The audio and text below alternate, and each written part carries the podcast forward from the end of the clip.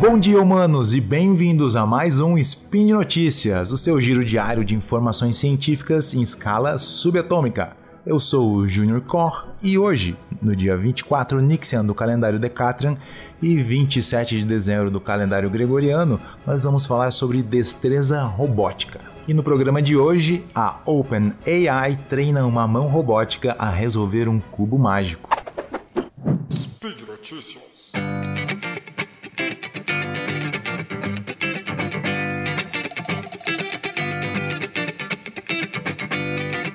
Bom, vamos falar mais uma vez sobre a OpenAI. A OpenAI é uma empresa de inteligência artificial fundada pelo Elon Musk e essa empresa não para de nos surpreender com seus feitos. Ah, uma das áreas de pesquisa da empresa é a de destreza robótica. E o que seria isso? É bem simples. Pense que algumas das nossas atividades mais simples do dia a dia envolvem uma grande quantidade de destreza, como por exemplo lavar a louça, a manipular objetos sem quebrá-los, escovar os dentes é, ou embaralhar cartas. Imagine que, imagine ao quebrar um ovo, a gente precisa de muita destreza para quebrar um ovo corretamente. Esse tipo de tarefa é muito difícil de ser realizada por um robô. Principalmente porque nós temos uma, uma ótima sensibilidade nas nossas mãos para sentir a massa de um objeto ou a forma de um objeto e também o atrito que esse objeto tem com a nossa mão.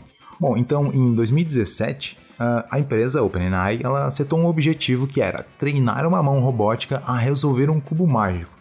E resolver um cubo mágico através de um algoritmo não é algo novo. E, e também existem vários métodos para fazer isso.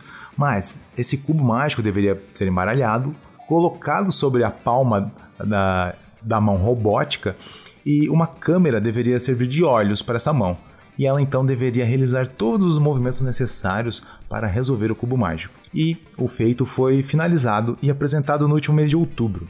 Aqui no, no, no post eu vou deixar um link com os vídeos uh, da mão robótica resolvendo o cubo mágico. É muito legal, assiste lá. Bom, então a gente pode pensar o seguinte, né? Mesmo que um ser humano saiba resolver um cubo mágico, uh, resolvê-lo usando apenas uma mão já não é algo tão simples.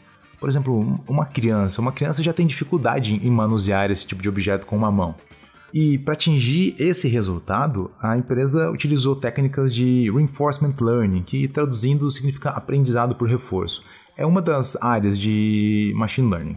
Eles então criaram primeiro um ambiente virtual que simulasse as leis físicas e também a mão robótica. Nesse ambiente, eles utilizaram vários fatores uh, físicos, né? como por exemplo a simulação do atrito uh, da mão com o, o, cubo mágico ou até a elasticidade do, do próprio cubo mágico. E esses, esses dois aspectos eles têm uma dinâmica muito difícil de ser simulada. O cubo mágico tem muitos detalhes, como a rotação entre as, as camadas que ele tem. Então, depois disso, para que esse treino simulado pudesse passar para o mundo real, eles desenvolveram um novo método que eles chamaram de aleatorização de domínio automática, isso em português. Bom, ela funciona mais ou menos assim. Eles escolhem um ambiente aleatoriamente, sabe? Por exemplo, uh, uma, uma massa para o cubo mágico aleatória, ou um coeficiente de atrito aleatório, uh, também o tamanho do cubo mágico. Então, uma rede neural que é, que é a mesma rede neural que eles utilizaram pela, pela Open5, que é a inteligência artificial que derrotou uh, times profissionais de Dota 2. Então, essa mesma inteligência artificial, ela vai controlando os movimentos da mão que tenta resolver o cubo mágico. Então ela faz isso até que possa atingir um, uma performance que seja aceitável uh, para os pesquisadores. Então, após isso, para atingir esse, esse, essa performance aceitável, o ambiente sofre uma, uma alteração aleatória o que torna a tarefa mais difícil. Ou seja, depois que ela aprender a, a resolver o cubo mágico, pode ser que a massa do, do cubo mude uh, e o coeficiente de atrito, o cubo pode ficar uh, mais, pode deslizar com maior facilidade. E isso tudo vai aumentar a dificuldade que a rede neural vai ter de resolver o cubo. Com essa dificuldade extra, uh, essa, essa rede neural ela vai conseguindo se adaptar melhor a diferentes situações, se tornando mais geral.